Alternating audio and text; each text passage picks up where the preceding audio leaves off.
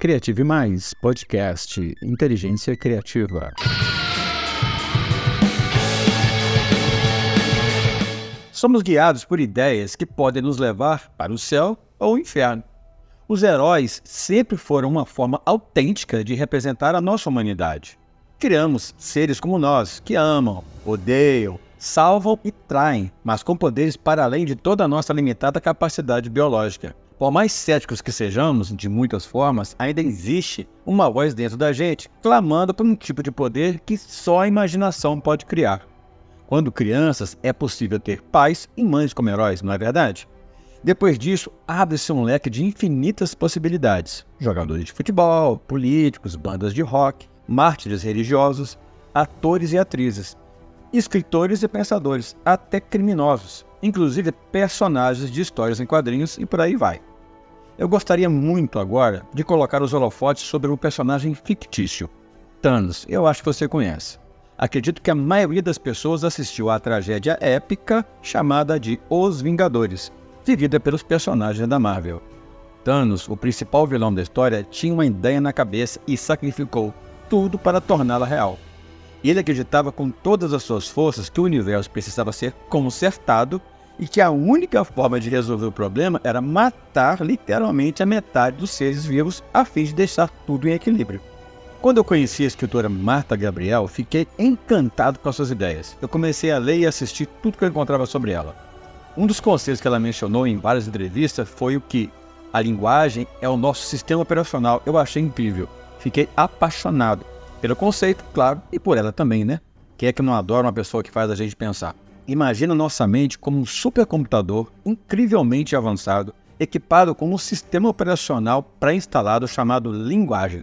Agora, pense nas ideias, conceitos, crenças e paradigmas como aplicativos que escolhemos para instalar em nossa poderosa máquina cerebral. Parece intrigante, é verdade? Recentemente, parei em um posto de gasolina para tomar um lanche. Vamos chamar de Cássio, né, a pessoa que me convidou para sentar e debater o tema da tal linguagem com ele. O lanche, que era para durar 15 minutos, acabou virando 4 horas. Cássio, como um bom palestrante, recortou e redesenhou ideias na minha cabeça de uma forma esplêndida. O cara tem um jeito de interrogar e questionar que faria um agente do FBI pedir arrego. Interessante o conceito de instalar e desinstalar ideias em nossas mentes como se fossem aplicativos. Nosso sistema operacional interno usa as informações geradas para organizar sua capacidade de interação com ambos os mundos, o interno e o externo. Cada pessoa que conhecemos é uma oportunidade que a vida cria, como um pop-up, né? um banner que aparece ali na tela do computador, chamando para um link desconhecido. Dependendo da disposição emocional e da sofisticação do apelo, a gente até dá uma oportunidade. Nem todos os links vão se tornar downloads. Outros serão desinstalados muito em breve, mas outros ainda serão atualizados com frequência. O que define isso é o quanto estamos preparados para a experiência como ela é proposta e desenvolvida. Existem pessoas que estão em um nível de ideias que ainda não damos conta. Tá tudo bem, pois o nosso sistema operacional não roda a atual versão do, do aplicativo dela. Não são melhores ou piores, apenas incompatíveis no momento. Talvez seja esse o motivo de tanta discordância no mundo. E quem sabe talvez a própria discordância seja o catalisador e o motivador das tais atualizações. Quando as pessoas não se entendem, é preciso achar uma forma de conectá-las nem sempre é feito de maneira pacífica, mas esse é o motor que move as pessoas para uma evolução possível, não é verdade? Na Torre de Babel, por exemplo, a coisa ficou feia só porque as pessoas não se entendiam mais, não é? Criamos aquilo que chamamos de inteligências artificiais a fim de traduzir, decodificar, simplificar e agilizar nossas vidas, porque as nossas mentes já não conseguem mais lidar com tanta informação disponível. Continuamos a ter ideias e a usar nossa linguagem para expor cada uma delas ao mundo inteligências artificiais ainda não têm ideias, e isso não sabemos até quando vai durar. As inteligências artificiais pensam apenas quando nós escrevemos sobre elas. Temos a tendência de humanizar tudo ao nosso redor. Acho que talvez isso facilite compreensão, né? Criamos ideias em mitos, heróis e vilões. O mais interessante é que, para a maioria de nós, o que realmente importa é a motivação do vilão, não é verdade? É ela que vai definir a densidade tanto do vilão quanto do herói. Esse último será tão bom quanto a profundidade das ideias do cara malvado. Na é verdade, seu poder e virtude dependem exclusivamente da sofisticação intelectual e emocional do seu nêmesis, do seu adversário, ou seja, daquela pessoa com quem ele vai lutar. O vilão é a chave para o destino do universo. Quanto mais sombrio e assustador o seu ar, mais épica vai ser a história. O pecado do vilão é não desafiar o herói a sair da sua zona de conforto. Ideias são aplicativos que podem tornar a vida mais ou menos interessante. Cada novo desafio exige uma atualização a fim de garantir a solução adequada para um desafio qualquer. A vida é o nosso maior vilão. Pensa nisso.